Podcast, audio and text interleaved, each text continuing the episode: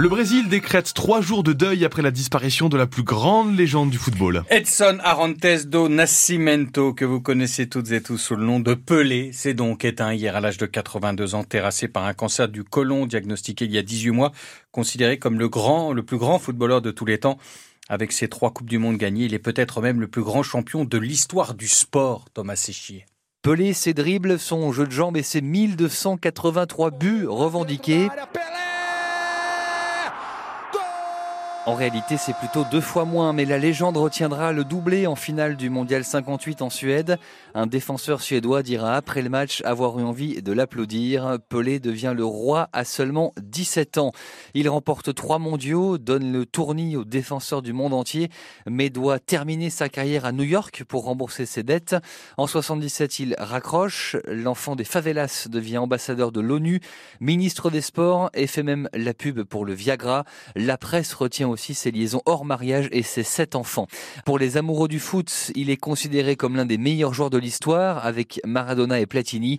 Devenu très rare dans les médias sur la fin, il avait posé avec Kylian Mbappé en 2019 à Paris à l'invitation d'un sponsor comme un passage de témoin.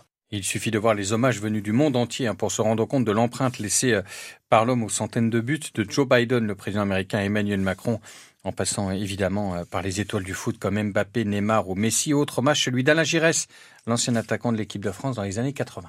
Il représente le football dans toute sa, dimension. Le joueur qui avait sur le plan technique donné notre dimension au football par des gestes que lui seul avait inventés euh, et était capable de, réaliser. Tout le monde a pris le, son sillage. Euh, il a exécuté des gestes qu'on n'avait encore jamais vus, notamment quand euh, il a voulu euh, il a failli marquer un but de, de, 60 mètres donc du milieu de terrain. On n'avait jamais vu encore des tentatives de, ce genre-là. Et donc après derrière on lui a emboîté le pas. Il a fait toujours en 70 un, grand pont face à un gardien de but. Tout le monde, à la surprise de tout le monde. Donc il a démontré que le football, techniquement, on était capable, il y a des possibilités qui existaient de faire quelque chose qui sort de l'ordinaire. Voilà. Et c'était de ce côté-là un exemple. Il a donné comme ça toute cette envie de pouvoir à être capable d'exécuter de, techniquement des gestes hors, du, du commun. Et l'ancien attaquant de la SNC Lorraine, Olivier Rouillet, a eu la chance de côtoyer Pelé pendant 24 heures lors de la venue du roi au jubilé de Michel Platini à Nancy en 88. Alors quel souvenir en garde-t-il? Nous l'écouterons dans le journal de 9h. L'actualité ce matin, c'est aussi cette extradition validée pour Sébastien Raoult. L'étudiant vosgien accusé de cybercriminalité par le FBI doit prochainement être transféré outre-Atlantique pour y être jugé. Détenu au Maroc depuis l'été dernier, il risque, s'il est reconnu coupable, jusqu'à 116 ans de prison. Malgré ce coup de massue, sa famille continue le combat pour le ramener en France, Arthur Blanc.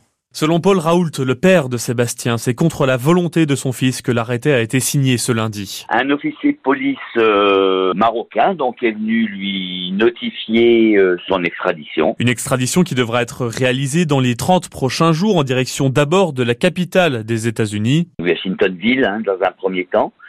Euh, je pense qu'après, il y aura un transfert vers euh, l'État de Washington, puisque c'est un juge de Seattle qui l'a demandé. Et ça peut se faire très vite, aujourd'hui, demain, comme dans deux semaines. Un épilogue après sept mois d'emprisonnement pendant lesquels la famille a essayé de le faire extrader en France et non pas aux États-Unis. On savait dès le départ hein, que ce serait un, un, long parcours. De là où il était, il ne pouvait pas agir. Et de mon côté, je reste euh, dans mon rôle de père et j'agis comme il le faut pour l'intérêt de mon fils. Et pour agir, ne reste plus beaucoup de leviers. L'avocat de Sébastien Raoult a saisi le comité contre la torture des Nations Unies, se basant sur la peine encourue de 116 ans à vie, donc. Il n'y a aujourd'hui aucune garantie diplomatique que si cette peine maximale lui était infligée, il y aurait une, une, révision à un moment donné, une possibilité de se racheter. Paul Raoult dénonce également l'action du gouvernement français trop insuffisante, selon lui. Le trafic TER toujours perturbé en Lorraine en raison d'une grève des contrôleurs. Moins d'une vingtaine de voyages aujourd'hui entre Nancy et Metz, 4 entre Nancy et Remiremont, 6 dans l'autre sens. Le ralentissement démographique du Grand Est, c'est le constat de l'INSEE. Même si notre région gagne 8000 habitants sur la période 2014-2020, la croissance est plus faible qu'ailleurs et notamment ici en Lorraine, en zone rurale. Alors quels sont les gagnants département par département, ville par ville? Les réponses nous sont données par Isabelle Baudrier. Pendant cette période, le Bas-Rhin enregistre la plus forte hausse de population. Le département des Vosges, lui, est celui qui perd le plus d'habitants, plus 35 000 d'un côté, moins 11 000 de l'autre. Seuls quatre départements voient leur population augmenter. Le Bas-Rhin, donc, l'Aube, le Haut-Rhin et la Moselle. Avec 437 habitants supplémentaires, la Meurthe-et-Moselle reste stable dans sa démographie. Sur les sept villes de plus de 50 000 habitants que compte le Grand Est, quatre en gagnent, Strasbourg, Troyes, Metz et Nancy. Si en revanche, Épinal, Saint-Dié-des-Vosges, Lunéville, tous les ponts à mousson voient leur population diminuer. De manière générale, le dynamisme démographique profite aux communes situées autour des grandes agglomérations et près de la frontière luxembourgeoise. Un exemple, le nombre d'habitants de Longwy s'accroît de 0,9% en moyenne chaque année entre 2014 et 2020, sous l'effet notamment d'une forte attractivité résidentielle. Isabelle Baudry. D'ailleurs, si on veut pas perdre davantage d'habitants, ne regardez pas la carte du jour côté météo.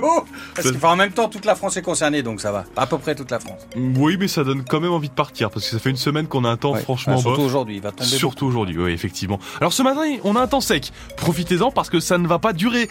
Les nuages vont se faire de plus en plus nombreux dans l'après-midi et les pluies vont se généraliser. Il va bien pleuvoir, comme vous nous le dites si bien, Mathieu. Dans l'après-midi, on va avoir du vent aussi avec des rafales assez fortes, jusqu'à 75 km heure par endroit. Et côté température, jusqu'à 14 degrés aujourd'hui. Heureusement, vous pouvez rester en Lorraine parce qu'il va faire beau ce week-end. Ça, c'est vraiment la bonne nouvelle du jour. On aura un très beau week-end avec un temps partagé entre éclaircies et nuages demain samedi. Et puis dimanche, le soleil va briller du matin jusqu'au soir. Les températures vont encore grimper puisque ce week-end, on aura jusqu'à 17 degrés.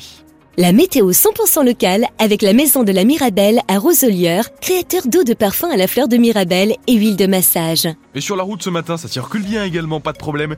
Sur euh, la 330, sur la 33, la 31, sur la, et sur la N57 à Nancy à Épinal, c'est dégagé. Bonne route avec France Bleu. Infotrafic 100% local avec les pissenlits, restaurateurs de tradition gourmande à Nancy. Boutique de vente à emporter, coffret cadeaux et menu de fête à découvrir sur les-pissenlits.com. Le 6-9 France Bleu Lorraine, Xavier Montpied.